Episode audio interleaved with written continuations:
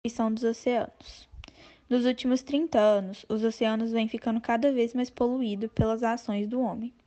A intensificação desse processo de poluição está em um nível tão elevado que os oceanos e mares já não conseguem mais se regenerar. Tipo de poluição é a mais preocupante, tendo em vista a necessidade imprescindível que nós temos de água. E sem contar que é tão fácil poluir os oceanos que até mesmo os poluentes lançados na atmosfera e no solo também vão parar nesses corpos de água.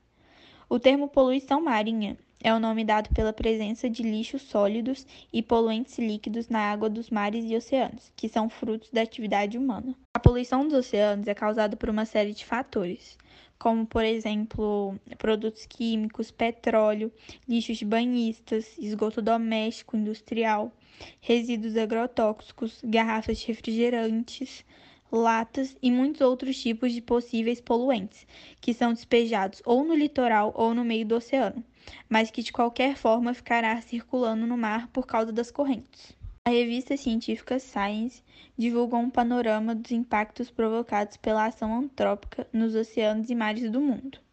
O estudo foi realizado por um grupo de cientistas da Universidade da Califórnia.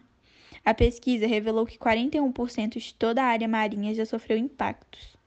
Segundo a ONU, a cada ano os oceanos são contaminados por 13 milhões de toneladas de plástico, matando 100 mil mamíferos marinhos e 1 milhão de aves aquáticas, pois elas confundem resíduos plásticos com alimentos. Pode-se dizer que a região mais afetada pela poluição marinha é o Mediterrâneo. O Programa das Nações Unidas para o Meio Ambiente calcula que 650 bilhões de toneladas de esgoto, 129 mil toneladas de óleo mineral, 60 mil toneladas de mercúrio, 3.800 toneladas de chumbo, 36 mil toneladas de fosfatos são despejados anualmente no Mediterrâneo. Então, devido a essas condições, a água do Mediterrâneo pode levar cerca de mais de 100 anos para renovar-se. É importante compreender que existem diferentes tipos de poluição marinha como por exemplo a poluição biológica das águas, que ocorre quando os corpos de água estão contaminados por microorganismos como bactérias e vírus, que são oriundos, por exemplo, de esgotos domésticos. Esse tipo de poluição pode causar diversas doenças como febre tifoide, cólera, leptospirose, esquistossomose e etc. Outro tipo é a poluição química das águas, que é muito preocupante, já que seus efeitos são sutis e podem demorar para serem percebidos. Ela ocorre por produtos químicos nocivos, como os plásticos, detergentes, remédios, derramamentos de petróleo, descartes de metais pesados, entre outros.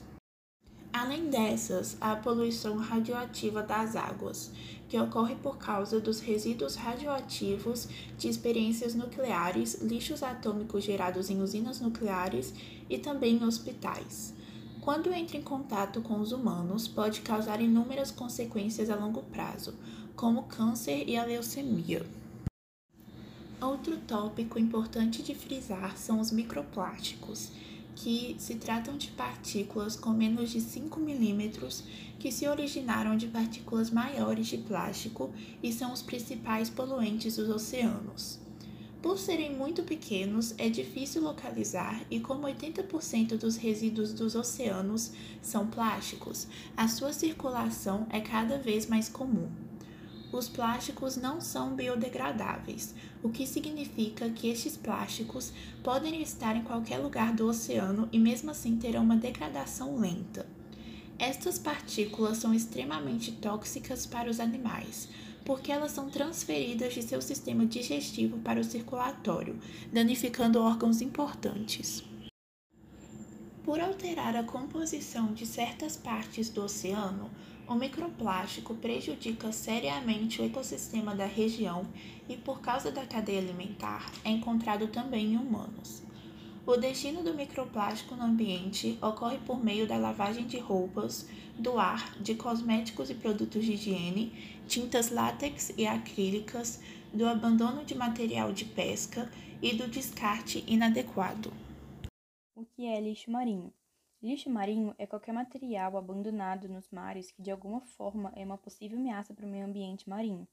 Segundo o Programa das Nações Unidas para o Ambiente, o lixo que a gente vê na praia é 15% do lixo que existe no oceano. Os outros 15% é o lixo marinho que flutua na superfície, e outros 70% são os lixos marinhos que estão nos fundos dos mares. E mesmo com essas pesquisas feitas, não é possível saber a quantidade exata de plástico que existe no oceano, porque com a degradação, o plástico ele pode atingir tamanhos microscópicos, tornando-se invisível o que torna o problema cada vez mais sério. A possível solução para esse problema, ou pelo menos uma tentativa de que esse problema não se alastre ainda mais, seria a conscientização geral, que é quando a gente toma atitudes como é, o consumo reduzido do plástico, ou quando a gente reduz a nossa pegada ecológica, quando não jogamos lixo em lugares errados, usamos materiais biodegradáveis, é, não descartamos óleos diretamente nas pias e várias outras contribuições que a gente pode fazer para poder preservar os nossos oceanos. Dados importantes. De acordo com a ONU, se o ritmo de descarte de plástico no, no oceano continuar, em 2050 a gente pode ter mais plástico do que peixes no oceano. Segundo o Programa Ambiental das Nações Unidas, 90% da área dos oceanos são compostos por plásticos. Existem aproximadamente 46 mil fragmentos de plásticos em cada 2,5 km da superfície desses ambientes. Estudos comprovaram que a cada 1 kg de algas marinhas e plânctons que são encontrados nos oceanos, há pelo menos 6 kg de plástico.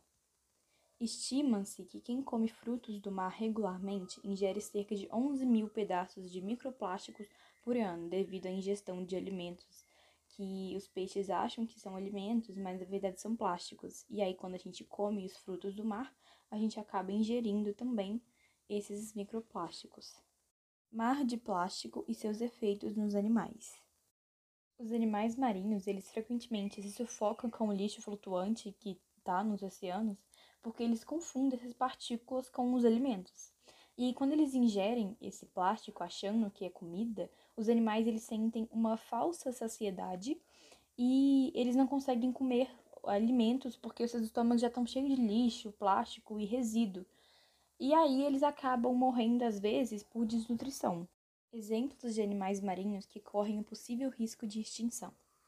Primeiro, a baleia azul, e esse é um animal marinho que corre risco de extinção porque tem muitas caças predatórias, né? e essas caças vêm aumentando cada vez mais durante as décadas. 2. Peixe Napoleão. É, esse é um peixe que está ameaçado de extinção por causa das pescas predatórias também, e também porque tem muita destruição do seu habitat natural.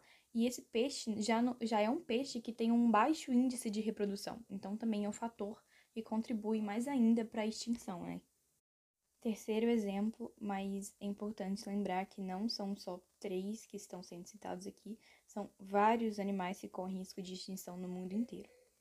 Tubarão-martelo é um animal que está em extinção por causa das pescas e porque é muito comum, por exemplo, na Ásia, eles fazem sopas por, por causa da barbatana. Aí eles matam, pega a barbatana e faz sopa.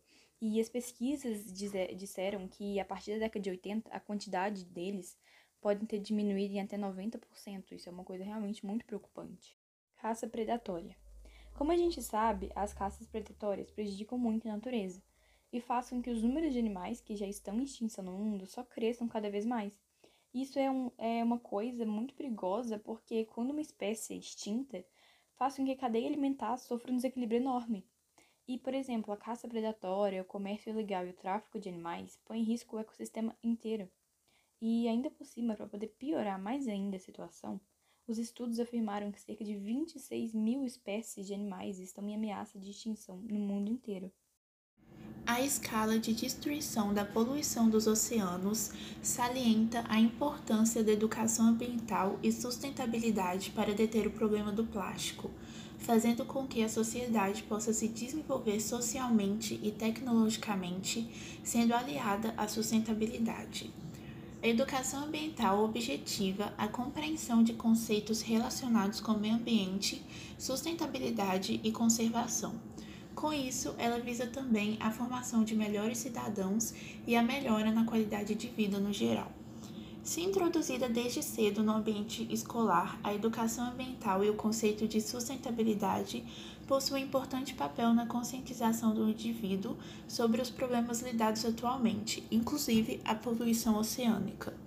Com programas de regeneração e restauração para os corpos aquáticos afetados, além de projetos de lei e legislações, o equilíbrio oceânico pode ser conquistado novamente visto que os oceanos são de fundamental importância para a vida humana.